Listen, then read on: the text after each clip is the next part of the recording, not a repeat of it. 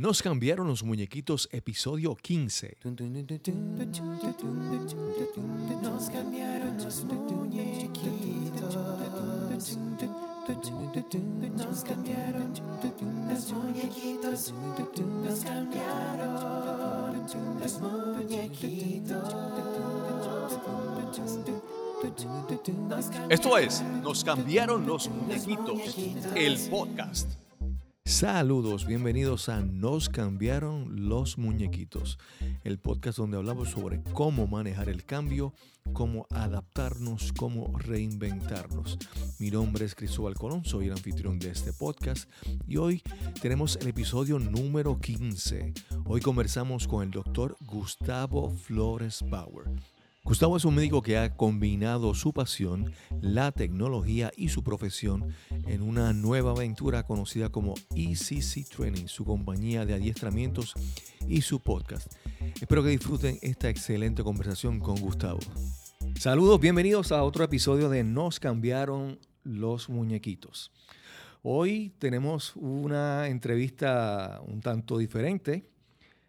Hoy vamos a entrevistar, a conversar con el doctor Gustavo Flores. Qué raro decir Gustavo, el doctor Gustavo Flores, porque normalmente siempre es Gustavo. Y así debe ser. Sí, sí, Gustavo. sí. Eh, a Gustavo lo conozco desde hace muchos años, desde que era estudiante universitario y finalmente es doctor en medicina. Pero hoy vamos a hablar de cómo Gustavo ha reinventado un poco su carrera, le da una dirección poco tradicional con el uso de la tecnología. Saludos, Gustavo, ¿cómo estás? Muy bien, un placer estar aquí eh, en el, en el podcast. Nos cambiaron los muñequitos. es un placer. Si escuchan a Gustavo y la voz le parece como, tiene buena voz como para hacer un podcast, es que ya Gustavo tiene un podcast. De eso hablaremos durante esta conversación. Gustavo, algo, algo que, puedo ver, este conozco desde hace muchos años y yo he visto tu, las cosas que te atraen, lo que son, lo que es tu pasión. Tú siempre has estado interesado en todo lo que es rescate, eh, seguridad y todas esas cosas. Y desde, desde antes de, ¿verdad? de estudiante, tú eras, eras trabajabas, eh, participabas en adiestramientos de rescate, de rescate en cuevas, de rescate en ríos. Y después tú has evolucionando, has ido evolucionando hasta, digamos, eh, reconciliar o unir estas dos, estas dos cosas en tu vida. Háblanos un poquito de tu trayectoria. Pues mira, de hecho, hay un, hay una, hay un tema un, o un nombre, esto se, se, conoce como medicina operacional. Okay. Eh, y el, el, punto en común en, en, todos estos ejemplos es medicina, buena medicina en malos lugares. Ok. Cuando yo escuché eso la primera vez dije, eso es, eso es lo que a mí me gusta. Y lo vine a escuchar, eh, de hecho, después del terremoto de Haití. Ok. la primera vez. Eh, pues, pues eh, soy médico de profesión, pero también pues fui pues soy paramédico desde hace casi 20 años. Comencé en un programa de scouting eh, se llama Explorers. Eh, un grupo que estaba afiliado a la división de rescate del cuerpo de bomberos. Okay. Y ya yo tenía unos intereses en el área médica por mi padre y todo el envolvimiento que tenía en esa área, en lo que era pues adiestramientos de primeros auxilios y todo esto desde que, desde que era eh, de que, de que era bien joven. Y cuando eh, me, fui un poquito entonces a la parte ya profesional, como, como técnico en emergencias médicas, me entré mucho en la parte de rescate, ahí es donde mm, se juntaron un poquito los caminos de nosotros dos en el área de rescate en cuevas, que, no, no, hablas de esas cosas en este podcast, ¿no? ese, ese, historial tuyo todavía aquí no se ha escuchado en ninguno de los episodios, quizás hay que traer a Bull o alguien más por aquí pronto y, y hablar sobre eso. Eh, un saludo Roberto Miranda cuando escuches gran esto. Gran amigo, gran amigo. Eh, así es que cuando estudié medicina, eh, regresé a Puerto Rico, una de las primeras cosas que, hice fue, yo, ya yo tenía una, un- varios años dando clases en algunas áreas específicas relacionadas a la salud y fue una evolución natural. Estuve dirigiendo el Centro de Educación Continua de una escuela de medicina aquí en Puerto Rico por un tiempo y cuando llegó el momento, pues dije, vamos a hacerlo, vamos a hacerlo solo. Claro. Eh, y realmente solo es un es, es una eh, un understatement, ¿verdad? Es, un equipo de trabajo realmente. Sí. Eh, Gustavo, algo, tú has hecho algo que, que me llama mucho la atención, es que eh, comenzaste hablando de tu tiempo como estudiante, paramédico, tú has estado involucrado con una, una organización sin fines de lucro que se llama FREMS, muy reconocida en la, en la área metropolitana de Puerto Rico, y todo esto que hemos hablado de rescate en, en cavernas y todas esas cosas, todo eso es labor voluntaria. Sí. Y tú has hecho esa transición de, la, de lo que te apasiona al punto que lo haces de manera voluntaria, sin paga, y transformas, haces una transición a como a hacer un matrimonio entre tu pasión y la forma de tú generar ingresos para ganarte la vida. Sí, yo digo que lo, lo hago de gratis y cobro por enseñarlo. Ok. Eh, eh, la, la pasión está, siempre ha estado ahí y, y de hecho hay algunas de las cosas que, que uno hace que quizás no necesariamente ocurren tan seguidos. Rescates en cuevas afortunadamente no es algo que ocurre frecuentemente. Aún en mis tiempos más activos con lo que es la agencia que se encarga de las búsquedas y rescates aquí en Puerto Rico, estábamos hablando de tres, cuatro búsquedas grandes al año. Ajá. O sea que cuando vienes a ver, eh, es más tiempo el que uno está adiestrándose Claro, del que uno está realmente haciendo labores de, de rescate técnico. Así es que por ahí comenzó mucho del envolvimiento a través de, de varias otras personas que, que son eh, instructores y realmente pues lo que hacíamos era, era vivir el, la, la vocación, era Claro, claro. pensar en un viaje de excursión, era irnos quizás a las cuevas en Comerío o irnos a Aguas Buenas o a algún lugar a, a algún training. Así es que, ah, pero en el lado médico, que es el área, es mi nicho, pues la, el interés ha sido poder especializar y, y profundizar en algunas áreas que, que son de mi interés y que obvia- obviamente hay una necesidad y ahí nos, hay- por, por cuestiones de acreditaciones locales o por, o por sencillamente el interés en el área de emergencias y cuidado crítico. Gustavo, eh, yo tengo un trasfondo técnico, yo, mi- mi- mis estudios son ingeniería de computadoras. Ese no es el caso de, Gustavo, su adiestramiento, su educación es en medicina.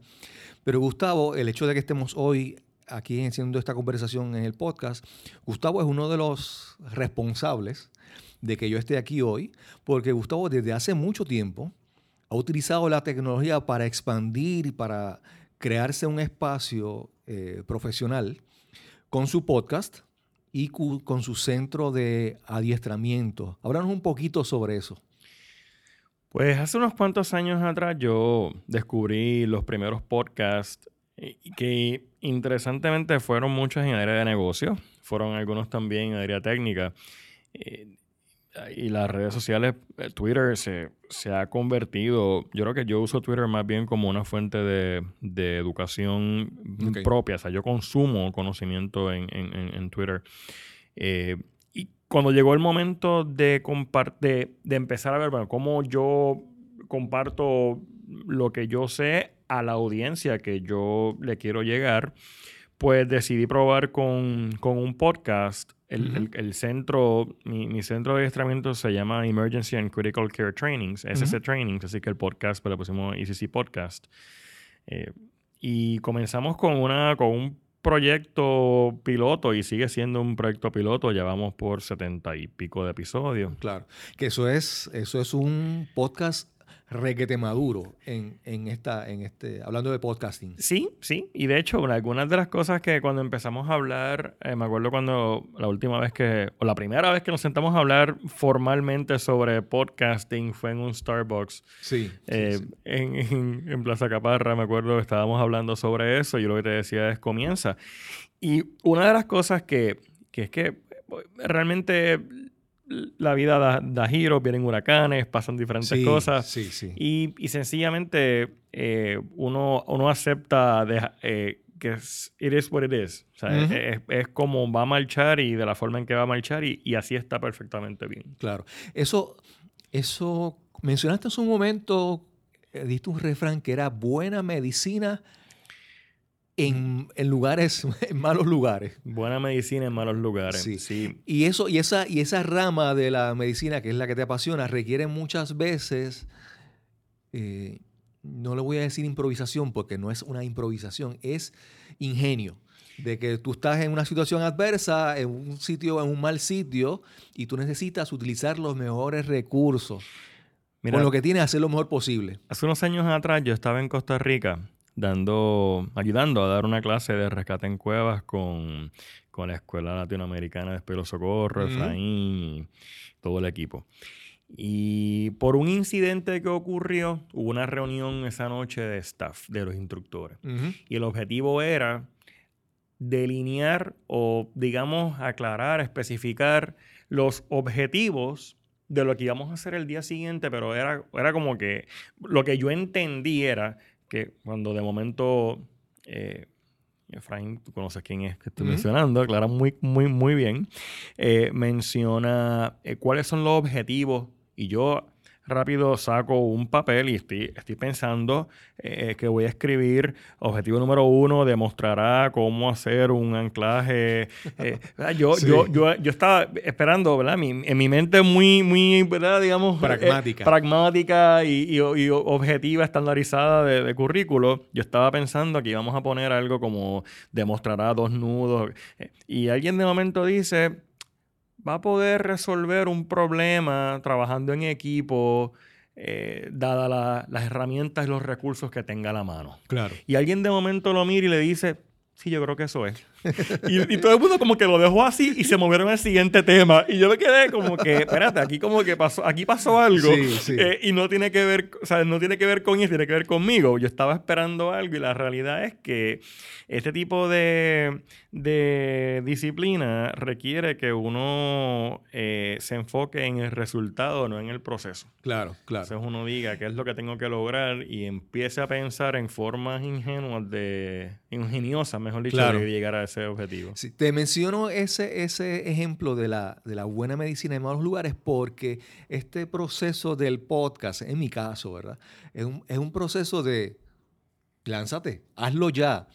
Nunca vas a esperar, las, nunca vas a encontrar las situaciones con muchas otras áreas de nuestras vidas. No vas, a, no vas a tener las condiciones óptimas. Tú te vas a lanzar con las condiciones que hay y en el camino vas a ver las circunstancias como surgen y haces lo mejor que puedes en ese momento. Y esto pasa en, en muchas otras áreas. Reid Hoffman tiene una frase que dice que si... eh, que es como, ay, ya se me olvidó la frase de, de- que él tiene, él es el fundador de LinkedIn y lo que dice es que si mm, el producto cuando lo lanzas no está, sea, si está perfecto o, o no tiene defectos, esperaste demasiado. Sí. Eh, debiste haberlo. Claro, no es que vas a hacer algo de poca calidad, pero algo que sea. ¿Cuál es el, el- el producto mínimamente viable que te haría poder Eh, esa- comenzar ese a es un término... El eh, MVP. Exacto. El producto, lo, lo mínimo viable que tú puedes presentar a, una- a un público y que le saque provecho. Eso no quiere decir que es perfecto. Exacto. Porque entonces, por eso es que hay muchas compañías que son famosas porque todos los productos que tienen son beta. Son productos que Sí. están en prueba y en Sí. desarrollo. Y así mismo lo dicen porque es un constante proceso. Y en mi caso, obviamente, eh, el escuchar a Gustavo que me dijera, mira, lánzate ya, eh, hazlo. No te quedes esperando, no te quedes esperando a que tengas el tema eh, adecuado, o el equipo, o el lugar, o las facilidades. Obviamente, cuando uno da el primer paso, el camino se abre y uno ve más opciones. Y hay veces simplemente que las opciones estaban ahí ya, pero desde el, punto inicial tú no veías que al doblar la esquina estaba. Y entonces al tú iniciar el camino te das cuenta de, de realmente lo que era necesario para... Y en ese aspecto agradezco esa, esa, esa conversación en aquel Starbucks, que entonces fue uno de los empujones determinantes en lanzar- lanzarme en el podcast. Pero en tu caso, en tu caso del podcast, es, es algo que uno pensaría que a veces uno busca un podcast que sea como un, un palo, un mega éxito, porque va a, a apelar a una audiencia enorme, a un grupo que, es, que sea un éxito, pero algo, un concepto que, que se conoce en las redes y en, cuando uno emprende es buscar el nicho. Y entonces tu podcast es un podcast bien especializado, es enfocado. Habla un poco más sobre el enfoque de tu, de tu, de tu podcast. Y de hecho, la, la frase en inglés, the riches is in the niches. ¿verdad? Exacto. La- la- la- Sí. El objetivo es enfocarse. Mientras más uno se enfoca, más tiene, más logra captar la atención de, un- de una audiencia específica. Que cuando uno lo catapulta a nivel mundial, entonces se convierte realmente en números Exacto, tangibles. El podcast, el podcast nace por el interés de poder hablar de cosas que normalmente no tengo tiempo de hablar en las clases regulares porque son Claro, unos currículos y unos tiempos limitados. A veces nuestros cursos son de, de dos días, tres días, o sea que quizás no tenemos Sí, tanto sí. tiempo para expandir, a veces un día. Así que el objetivo era o es proveer la oportunidad de como un outlet, como un mecanismo de escape para poder hablar de diferentes temas. El podcast tiene que ver con emergencias y cuidado crítico y yo a veces pienso en mi mente cuando le estoy hablando al micrófono que le estoy hablando a un estudiante. Claro. Estoy pensando qué le diría a esta persona que, que quiero, quiero que se lleve un mensaje. En mi caso, una forma de uno pensar en esto es como el, el Talmud. Si le salvas a una persona, salvas del mundo entero, ¿verdad? Eh, Si puedo ayudar a alguien y esa persona a su vez puede ayudar a otra persona, pues Exacto. bueno. Eh, así que lo veo como mm, eh, uno desde el lado empresarial y desde el lado de, ¿verdad? de business, de negocio, uno quiere ver números y uno de mercadeo, uno quiere ver números, pero si uno lo mira primero que nada enfocándose en la calidad de un producto, lo demás viene por añadidura. Sí. A veces uno piensa, uno, uno siempre ve las cosas desde el punto de vista del círculo que rodea a uno. A veces ese círculo es pequeño, a veces es más amplio, pero siempre es un círculo limitado. Y a veces tú podrías decir, ay, pero yo sí voy a lanzar este, este podcast. ¿Y a, cuántas personas en, en San Juan, en la metropolitana, le puede interesar escuchar sobre eh, asuntos médicos, consideraciones médicas eh, en situaciones de emergencia? Pero, o tal vez en todo Puerto Rico, dicen, no son tantos, pero ahí es que tú te das cuenta de que cuando tú lanzas eso como un podcast y lo lanzas en el, al mundo del cibernético, el alcance tú no lo puedes ni a veces ni imaginar, ni determinar. Todo el mundo tiene una historia. Y esa historia, eh, ¿cuántas personas no, es- eh, no están en la misma situación? Y, y- y entonces, la ventaja de este medio es que, ¿verdad? Eh, Antes decían que, que blog- que blogging, eh, blogging nu- nunca en la historia hubo la oportunidad para tantas personas decir tan poco. Eh, eh, porque básicamente todo el mundo puede, puede escribir y todo el mundo puede hacer lo que uno lo que quiera decir, lo puede escribir por internet. Eh, y, y la realidad es que si uno rompe los componentes por separado de lo que toma hoy en día comunicarse usando redes sociales y utilizando estos medios, realmente es, es viable hacerlo. O sea, que tenga un mensaje, esto es una plataforma que puede utilizar. Obviamente, la implementación toma un esfuerzo y, y de la, eh, una idea sin ejecución es simplemente un sueño. y, no tiene, no- sí. y no- y- y no tiene valor hasta que no lo intentas eso, actuar. eso que ibas a mencionar, muchas veces la gente piensa que solamente por, el, por su ingenio, su buen humor o por su personalidad, la gente los va a querer escuchar. Pero lo que tú vas a decir da valor a tu audiencia, entonces ahí esa es la diferencia. En tu caso, tu podcast provee una información que para alguna gente eso es súper valioso. y apoderarlos también. Claro. el- no solamente el conocimiento, sino también la oportunidad de, de ver un poquito más allá de lo que tienen al frente. Porque si uno se acostumbra a, a ese inbreeding, esa, eh, endogamia. Lo, sí. lo busqué hace poco, busqué, busqué el término, se llama endogamia. sí. eh, cuando uno... Es como un insularismo, Eh, que te quedas en un mismo Exacto. Eh, local. y eso, eso afecta el crecimiento porque permite que los mismos errores se perpetúen como dogma. Exacto. Entonces, uno, el de uno tener una oportunidad de, de aprender de lo que otras personas están haciendo, pero entonces a la misma vez plantear eso a la, a la audiencia, especialmente cuando uno sabe que están, que, que en muchos lugares, pues a veces algunos de estos conceptos que quizás en otros lugares, pues para uno son segunda naturaleza porque ya están, ya se han perpetuado, pero no han brincado el charco de, de- o, o el Sí. lenguaje, la barrera del Sí, lenguaje, y de sí. momento eh, a veces uno ve en algunos otros lugares en el mundo, yo pues por mi trabajo tengo, tengo viajo bastante y, y a veces cuando a veces uno está en algún lugar que no es que tengan menos recursos, es que sencillamente quizás algunas ideas no se han popularizado tanto, no han, no han llegado, y dices, pero ¿por qué? Y no es que no lo han, no es que no lo pueden entender, es que quizás no ha habido el mecanismo para que esa información llegue con la rapidez que llega Claro, a veces claro, dentro de. Estados Unidos. Eso que mencionabas de, por ejemplo, yo he visto mucho en, en- en el mundo del rescate, del socorrismo, de, de manejo de emergencias, cuando tú ves que es, como decías hace un momento, eh, ¿cuál fue la palabra que? Endo- Endogamia académica. la endogamia académica, tú ves como alguien dice algo, es un error, y se sigue perpetuando ese error en el círculo y se sigue repitiendo. Y cuando de repente alguien sale, de, alguien fuera de ese círculo y dice, no, no, no, esto es así. Y de repente tú te das cuenta como necesitamos eso, necesitamos expandir ese círculo para que las ideas fluyan. Eh, Ahí aplicando mi, mi- un poquito de mi trasfondo académico, eh, la- mi tendencia natural a, a entender un concepto es eh, basada en evidencia. Y hay veces que hay ciertas, ciertos, ah, ciertos temas que no tienen ese, esa data. Y hay veces que se depende hasta cierto punto de opinión experta. Y esa opinión experta, yo creo que creo que, tengo un cierto im- imán para, para detectarla o cierto radar para detectarla. Especialmente porque cuando uno está leyendo un libro o está escuchando algo, la persona hace una. una. as- asume algo. Dice, bueno, pues vamos a asumir que esto ocurre de esta manera.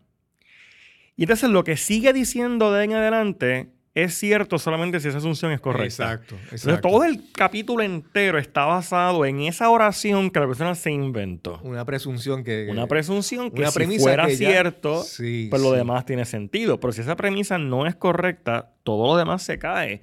Pero de momento gana terreno, se convierte como una verdad absoluta, como un postulado, un dogma. Y el- una de las frases que nosotros tenemos eh, es dogma lisi. Eh, lisis es romper eh, la medicina, dogma- romper los dogmas. Algo, algo, yo creo que hay dos tipos de personas en esto que estás mencionando, por ejemplo, en caso de los instructores, hay personas que buscan adquirir un conocimiento para entonces sentirse que son, o quieren sentirse como que son la, la autoridad en un tema. Pero te das cuenta que lo importante era llegar a ser la autoridad o autodenominado autoridad en, esa área. Y eso era lo importante, pero no era el aprendizaje. Hay otras personas que por el contrario, yo, yo sé que, que en tu caso y en mi caso, nosotros hemos tenido personas a, nuestros, a, a nuestro alrededor, instructores que tú dices, wow, esa gente, eh, qué afortunado soy de haber estado con esta persona en este momento aprendiendo esas cosas que, me estaba enseñando. Y entonces tú te das cuenta que hay unas personas que buscan el, standing, que buscan el estatus de ser la autoridad, porque eso es lo importante para su ego, mientras que hay otras personas que están eh, que, necesitan que lo importante para ellos es el crecimiento y la educación. Eso es una cosa, lo vemos mucho. Sí, eso lo vemos mucho. Y de hecho, lo hay también en las redes sociales. Ay, sí, lo sí. hay en muchos foros. Y la realidad es que eh, yo creo que el- el- aquí el, el mensaje, El mensaje principal, el lo, es lo primordial. Cuando, cuando tú tienes una persona que lo que está buscando es el protagonismo, tarde o temprano se cae, se cae, no, eh, no es sostenible, eh, yo creo que a, a largo plazo. Eh, hoy en día las redes sociales permiten, le dan un, le dan un altoparlante a cualquiera para que pueda hablar. sí, sí. Y cuando uno se encuentra con una persona que lo que hace es, es- ese- tiene ese protagonismo, pues es posible que por algún tiempo subsista, crezca, tenga un foro y va a tener gente que lo va a seguir. Ujú. Pero en algún momento, pero eso no, no va a ser limitado. Sí. Va a ser limitado porque, porque llega un momento en que ya deja de ser el servir y, y se convierte en... O sea, cuando, cuando ya no hay ese protagonismo, pues entonces la, la otra persona no, no va a seguir satisfaciendo esa necesidad. Así que yo cada vez que me encuentro con esos casos y, y tengo algunos en mente específicamente, eh, inclusive, bueno, obviamente no, voy, no puedo decir nombres, pero... Pero yo siempre, yo, mi frase es, déjalo que las cosas caen por su propio Sí. peso. Estás escuchando Nos cambiaron los muñequitos. Este es el episodio número 15 y hoy conversamos con el doctor Gustavo Flores Bauer. Hay una, hay una, hay una frase que muy, muy trillada de, de una, de una película de un superhéroe, de- del Spider-Man, que la tía le decía... Sí, con Sí. gran poder viene gran Claro. responsabilidad. Y eso es lo que pasa, que muchas veces la gente quiere el, el poder y el protagonismo, pero no la responsabilidad. Yo, yo, a mí la responsabilidad es algo tan grande. Yo, por ejemplo, cuando uno está en un equipo, en un buen equipo, personas, y, y tú lo sabes que hemos estado en actividades donde tú sabes que las personas que son tus co-instructores o tu- las personas que están trabajando en tu equipo, tú sientes que son personas capacitadas, uno se siente como que, wow, esto sí, ¿sabes? Yo, yo puedo mirar personas que han estado a mi lado y yo, eso, eso, yo sé que solo yo no, no, no tengo la, la capacidad ni, ni, la, ni el atrevimiento, pero como parte de un equipo de esas personas, eso es, eso es verdaderamente valioso. Entonces, ahí tú te das cuenta que en cualquier área de tu vida, un buen sentido, un buen trabajo en equipo, reconociendo las, las, la- las capacidades y los talentos de, de- todo el mundo en ese equipo, eh, hace que las cosas se consigan cosas maravillosas, maravillosas. Yo creo que la, el ejemplo que estás diciendo, yo lo, yo lo veo a veces cuando estoy en el grupo de rescate.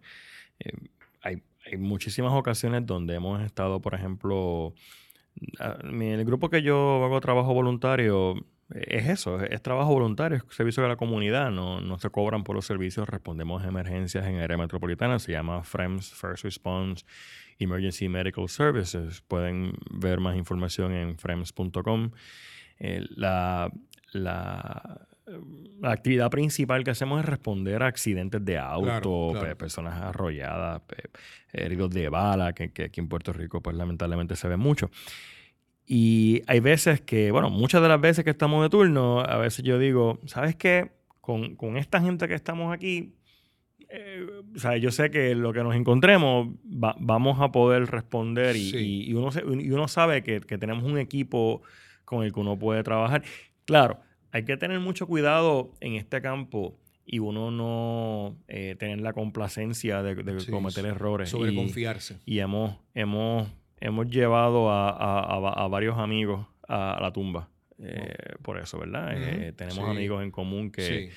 que uno se explica cómo es que alguien sabiendo, eh, pues pasan cosas. Hay, hay a veces que son factores imprevistos, hay veces, pues, hay, Sí. veces que se cometen.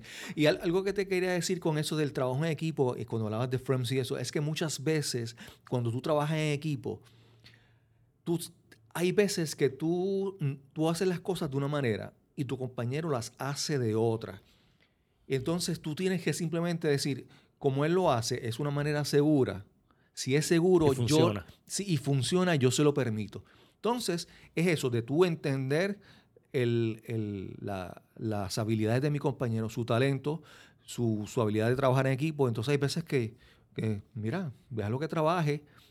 Obviamente, siempre que sea seguro. Pero eso requiere un nivel de juicio. Exacto. Y eso es un nivel de entendimiento mucho más alto. Uno... Y eso requiere un expertise. Y el problema es que al principio uno es un incompetente inconsciente. Sí, Uno no sabe lo que uno no sabe. sí. Entonces se presta, primero que nada, lo, lo más común a veces que ocurre es que, que uno, una vez que se convierte en competente en X o Y destreza, aprende uno, dos, tres, cuatro de cómo hacer las cosas y las haces y las puede hacer muy bien, pero lo único que uno sabe es, es uno, dos, tres, cuatro Ajá. y uno pretende que esa es la única forma que se hagan las cosas. Entonces quizás es que tú te das cuenta cuando alguien quiere ser bien crítico, Claro, pero lo claro. que sabe es 1, 2, 3, 4. Ujú. Entonces, otra persona ya quizás ha visto otras, otros escenarios o, o ha visto o ha tenido que hacerlo en otras circunstancias, tiene ese bagaje de conocimiento y entonces te permite ver más allá el, el- el- objetivo Claro. final. Y a veces, eh, de hecho, llega el momento en que una persona que tiene ese conocimiento quizás no se ha presentado ante un reto específico, pero te dice, bueno, yo no he tenido que hacerlo de esta manera, pero yo he hecho esto, esto, esto y esto de esta manera, y creo que lo puedo aplicar aquí de una forma inge- ingeniosa que permite resolver el problema. Hay algo importante en eso que tú mencionas, que es la competencia, pero también hay, hay algo del ego, de que tienen que ser ambos, ¿verdad? Tú adquieres la competencia, pero también tu ego tienes que verlo, eh, cuando mencionabas este ejemplo, de que la persona reconoce de que no ha hecho algo, es que su ego en ese momento es saludable suficiente como para decir, no, no, no, no, no lo he realizado hasta ahora, pero pienso que se puede hacer, ¿verdad? Se puede hacer. Entonces es algo de tú adquirir esa competencia, pero también trabajar con tu ego, porque el trabajo en equipo requiere, requiere eso. Gustavo, háblanos un poquito, ¿qué, qué tipo de adiestramientos, qué tipo de, de recursos tú tienes en, SC, en ECC Training? Nosotros damos cursos principalmente a profesionales de la salud, damos educación continua, eh, específicamente en, todo lo que tiene que ver con reanimación cardiopulmonar básica, avanzada, cursos de emergencias pediátricas, de trauma, cuidado crítico. Pero también tenemos cursos dirigidos a la comunidad en general. Eh, por, lo menos en Estados Unidos y en Puerto Rico, eh, es común que las compañías tengan una responsabilidad, bueno, la responsabilidad vicaria que tiene toda empresa Ajá. de proveer un escenario seguro y, y poder razonablemente responder a un incidente. Pues, eh, pero en algunas industrias hay unos requisitos específicos de tener Claro. personas adiestradas. Pues nosotros trabajamos eso, nosotros proveemos esos adiestramientos, eh, ah, proveemos los, el conocimiento, las destrezas, los equipos donde sea necesario Claro. para la respuesta a emergencias en área médica específica, de- desde primeros auxilios básicos, CPR, reanimación cardiopulmonar, eh, también a la comunidad en general y también en el- los cursos de trauma. También eh, me habías mencionado de que eh, hemos visto cada vez más, por ejemplo, situaciones que antes no eran raras o pocas. Eh, recientemente hemos visto como ya casi a nivel de una, un incidente o dos incidentes, a veces hasta por semana. Los, los tiroteos en lugares públicos, especialmente en Estados Unidos. Y entonces situaciones que antes no estaban, de repente tú dices, no, no, espérate, hay que, hay que adiestrarse en ese aspecto. Eh, ¿tienes, ¿Tienes algún plan con, esas, con, ese, con, ese, con esa área? ¿Preparas algún tipo de adiestramiento con eso? Una de las áreas que hemos estado desarrollando en los últimos años o mucho interés ha sido el- el- lo que se conoce como medicina táctica. Y el reto detrás de esto es que hay situaciones que son demasiado sensitivas al, al tiempo. El mejor ejemplo, por ejemplo, puede ser un, un fuego. Vamos a suponer que tenemos una estación de bomberos justo al frente de donde estamos aquí, en la, en la calle al frente. Y porque tengamos una estación de bomberos allí, pues no hay que tener un extintor de incendios en este edificio, ni tenemos que tener un detector de humo, ni nada, porque tenemos a los bomberos ahí al frente. Hagamos una prueba de qué pasaría si se prendiera un fuego aquí y no hubiese una respuesta. Eh, entonces, ante un incidente como, por ejemplo, lo que es que una persona deje de respirar y no tenga circulación, haya perdido la vida por una muerte súbita, o por ejemplo, una persona tiene un sangrado severo. O sea, estamos hablando de una persona puede, puede lamentablemente fallecer por, en cuestión de minutos cuando una, una herida de bala afecta grandes vasos sanguíneos. Así que la mejor oportunidad la tiene el que está ahí. Es el testigo. por más que tú quieras pedir ayuda y, y, quizás viabilizar que llegue la ayuda, es el que está ahí que tiene la oportunidad. Entonces, eso ha presentado un reto porque de la misma forma que cuando hacemos rescate en sogas y rescate en cuevas, uno puede decir, bueno, pues vamos a suponer, está el individuo en un, ¿verdad? 100, 100 metros, 100, 300 pies por un barranco o dentro de una cueva y está herido y el paramédico, los médicos, el equipo médico está afuera, tenemos dos opciones, o traen el paciente o el equipo médico va al paciente. Hay pacientes que no se van a complicar, que tienen lesiones que, aunque duelan mucho, una fractura, no se va a morir por la fractura. Hay que sacarlo, hay que sacarlo en camilla, hay que hacer toda una operación, pero, pero van a vivir si uno razonablemente no, no, se complica. Pero hay condiciones donde si el, el, equipo no llega a la víctima, pues, pues, pues realmente sí va a morir. Entonces tenemos dos opciones. O tú adiestras al rescatista a que provea esa primera ayuda ahí, o tú adiestras al personal médico en cómo entrar. Entonces el personal médico dice, pero es que yo no sé nada de rescate. Y yo decir, yo no quiero, o sea, tú, desde el punto de vista de instrucción, ahí es donde volvemos a, eso de los, de, los, de los educadores que se pierden de perspectiva su objetivo. tienes un educador que entonces quiere venir a enseñarle a ese, a ese personal médico cómo montar eh, sistemas de anclaje y muchos nudos y muchas cosas. Entonces este individuo nunca se va a poner a hacer esto. Lo que quiero es que pueda eh, ser parte del equipo. O al revés, decirle a ese rescatista, pues te voy a dar este conocimiento. Pues lo mismo está pasando con este tipo de incidentes. Cuando Columbine ocurrió en el, en el 96, la respuesta que, estaba, que existía en ese entonces era una respuesta segmentada, donde la policía entraba primero, creaba un perímetro, intentaba contener la situación y después que estaba todo, entre comillas, controlado, entonces el equipo médico entraba. Eh, podemos estar hablando de pacientemente media hora, una hora. Tiempo crítico. Tiempo crítico. Los heridos. Entonces, el objetivo ahora que estamos viendo es cómo entrelazamos esto, ya sea proveyéndole a los policías el conocimiento que tienen que tener para que puedan ayudar, inclusive cuando sea un policía que caiga herido. Eh, pasó en Dallas que hubo una emboscada, murieron cinco policías, el objetivo eran ellos en una protesta de, la ciudad. El otro, el otro punto es enseñarle a los paramédicos cómo responder en ese incidente, pero más importante es el... El, proveer el, conocimiento básico de cómo detener un sangrado al público en general. Exacto. Porque esa es la audiencia que va a poder estar ahí mucho antes de que llegue cualquier primer respondedor. Claro, claro. estamos hablando de un caso a veces eh, extremo, vamos a decir, De, de, un tiroteo, una escuela pero hay tantas situaciones cotidianas. Por ejemplo, emergencias pediátricas. Una, una madre que está cuidando a su hijo y surge una emergencia, la persona que debe responder, porque está más cercana, es, es la madre. Mi, mi hija de dos años y medio, Melanie, bueno, ya digo la edad, ya se está, en algún momento esto cambiará, pero eh, cuando tenía menos de un año, ella estaba jugando con un peluche que tenía una, como una guata adentro. Y se la estaba comiendo y de momento se la metió a la boca, punto. No sé si estaba, estaba jugando con ella, se la mete a la boca. Y yo estaba dando una clase en el centro y mi esposa estaba con ella en las oficinas al frente. Y en una mi esposa me envió un mensaje, me dice, ven acá. Y cuando paso por allá en uno de los recesos, ella me apunta al piso y me dice, e-, ella tenía eso en la boca y no podía respirar.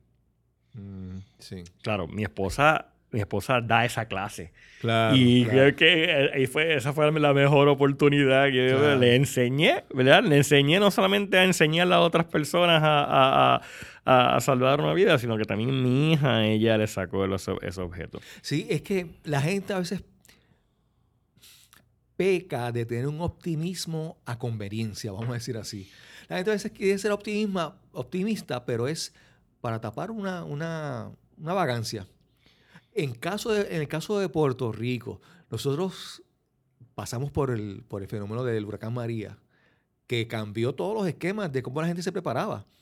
Yo recuerdo antes, antes del huracán María, tal vez en, en huracanes anteriores, eh, un caso extremo era haber estado uno o dos meses sin electricidad.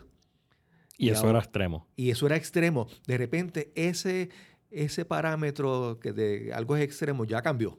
Ya cambió. Entonces, ahora yo espero que la población en general haya entendido el mensaje de que hay que prepararse. Más allá de lo que hacían- antes lo hacíamos. Y sabes que yo, yo todavía, yo, yo creo que una, una idea sin acción es un sueño. Sí. Muchas personas saben que tienen que hacerlo o aprendieron que tienen que hacerlo. La pregunta es cuántos haciendo. lo están haciendo, Sí. cuántos realmente... Todavía hay muchas personas que no tienen un generador eléctrico y, y, bueno, eso tiene un, hay un costo asociado, Claro, obviamente, pero estamos hablando de que ya estamos otra vez en la hay, temporada. hay personas que pueden vivir felices sin un generador por- porque su, su- su familia no. Pero hay personas que un generador es un asunto de vida o muerte. Y, y- exacto, o sea, in- intercambia el generador por, cual- por cualquier otro, o sea, comida, agua.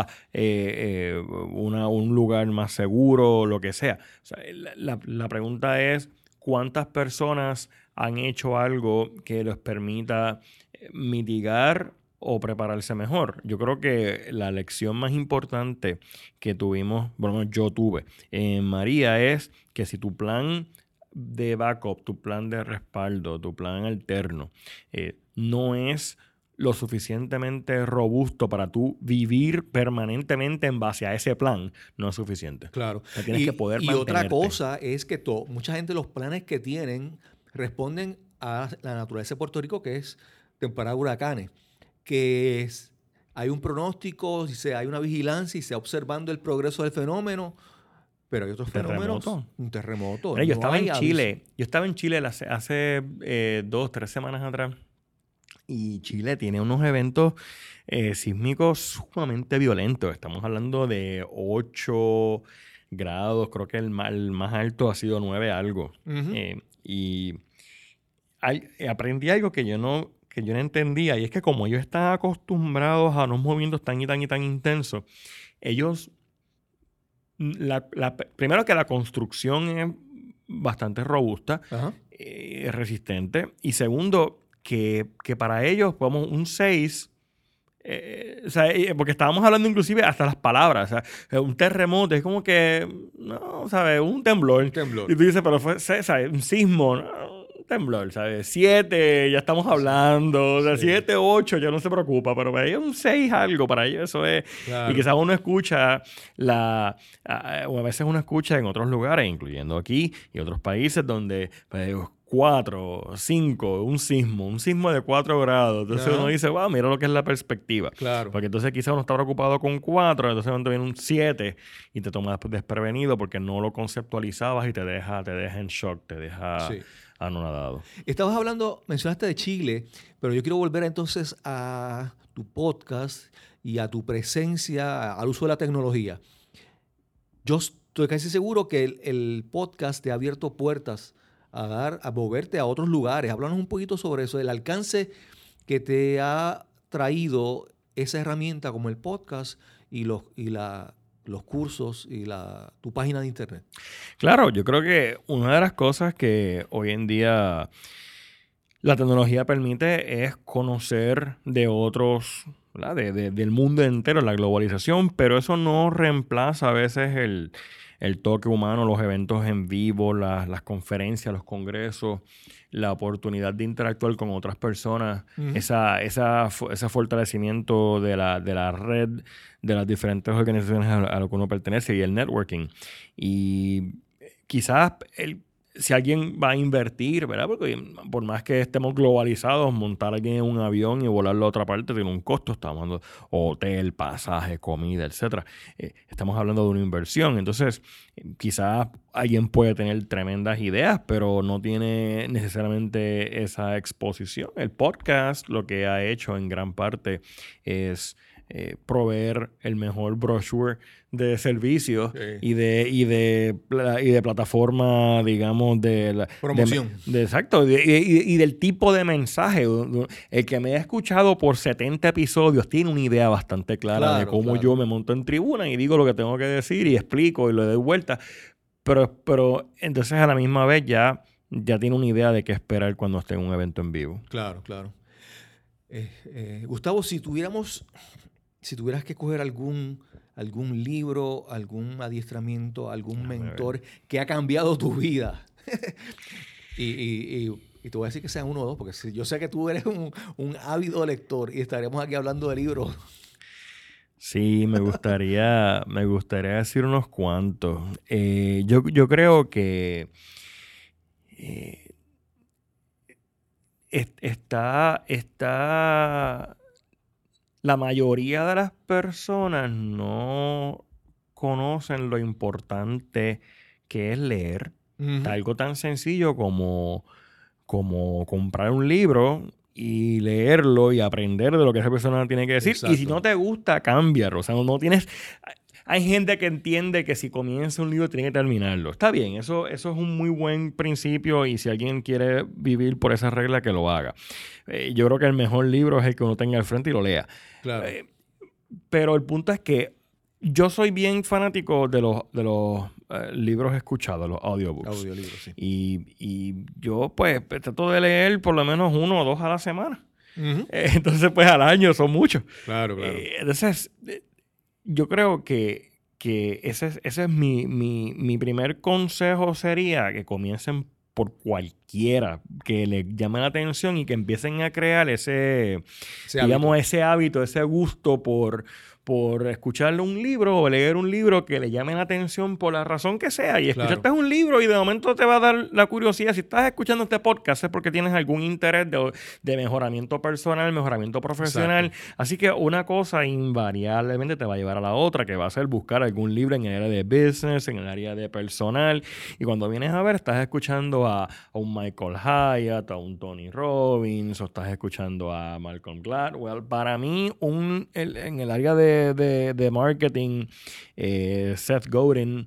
Eh, Sí, Lo que Seth- todo lo que Seth Godin escribe, yo creo que es un, es un must read, un libro obligatorio. Sí. Eh, eh, Timothy Ferris, Tim Ferris tiene unos libros también excelentes, el, fana- el famoso Four Hour Work Week, la semana laboral de cuatro horas. Y lo que importa de esos libros no es necesariamente las destrezas individuales, sino es el, el enfoque, el mindset, la forma en que te, te plantea o, o la forma en que uno debe plantearse cómo resolver los problemas Sí. de los negocios. es que te reta a expandir, a buscar otras opciones. te No reta es que te quedes pensando igual. Te busca, te da otras, otras alternativas. frases como, si fuera fácil, ¿cómo se vería? Y tú dirías, bueno, si esto se tiene que hacer y no vas, y no va, y tiene que ser fácil, tiene que ser viable, ¿cómo lo vamos a hacer? Claro. Entonces, eh, junto con los pod- junto con los libros están los podcasts, está también el eh, John Lee Dumas con, con Yo Fire, está Pat Flynn, está eh, Pro Blogger, que tam- también es excelente como, como podcast. Y estoy seguro que pondrás algunos de esos Sí, sí. enlaces en las Eh, notas. En las notas del, del, del episodio pondremos toda esta información para que la tenga disponible.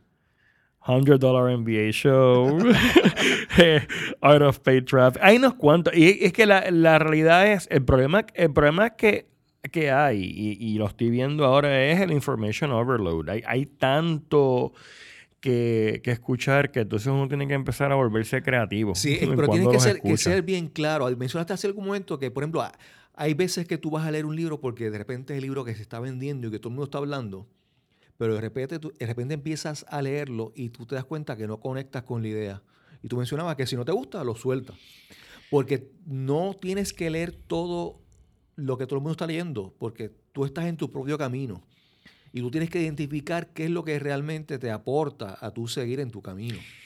Y esa, y eso es lo exacto. Pero hay, hay una, excep- una excepción notable a esa regla mía personal, eso no todo el mundo tiene que creer en esa idea, ¿verdad? Pero, pero es el de EO Fire. John Lee Dumas.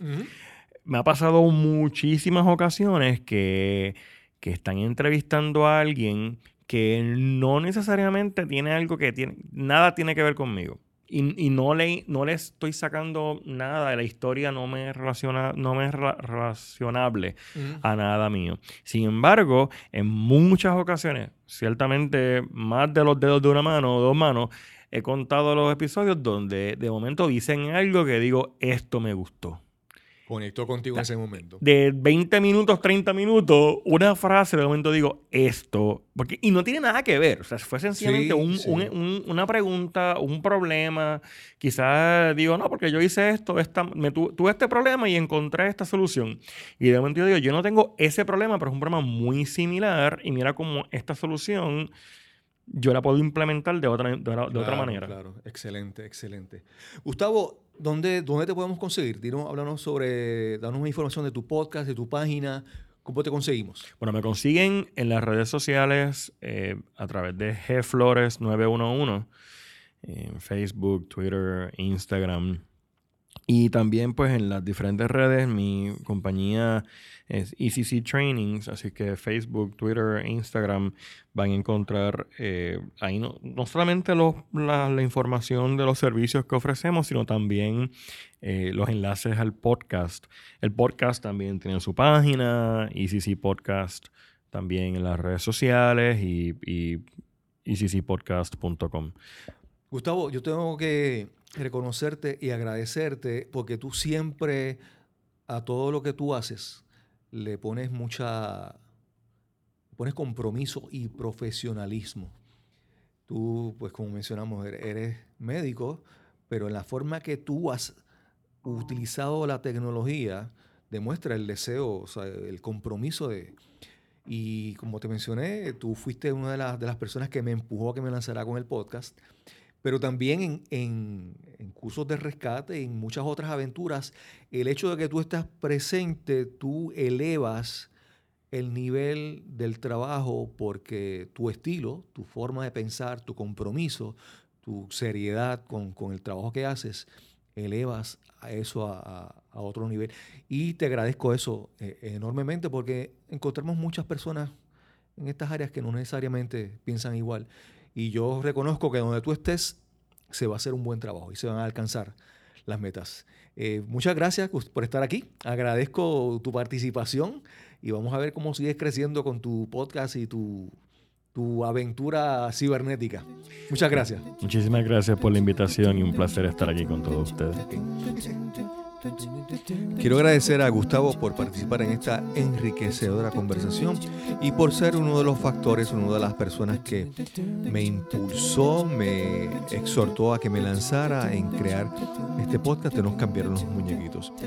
Gustavo es una persona que utiliza, que tiene una gran pasión por continuar aprendiendo, no importa lo que haya aprendido o su educación. Y es un gran ejemplo a seguir. Antes de despedirme, quiero recordarles que visiten nuestra página cristobalcolum.net y se registren con su correo electrónico para que se mantengan informados de todo lo nuevo y todos los eventos que ocurren en nuestra página. También visita losmunequitos.com, losmunequitos.com para que tengas acceso a los episodios publicados anteriormente en este podcast. Suscríbete a Nos cambiaron los muñequitos, ya sea en iTunes, en Google Play, Spotify, Overcast, Stitcher o Tuning Radio. Finalmente, si disfrutas nuestro podcast y piensas que alguien más lo puede disfrutar, compártelo en tus redes sociales. Nos veremos en el próximo episodio de Nos cambiaron los muñequitos.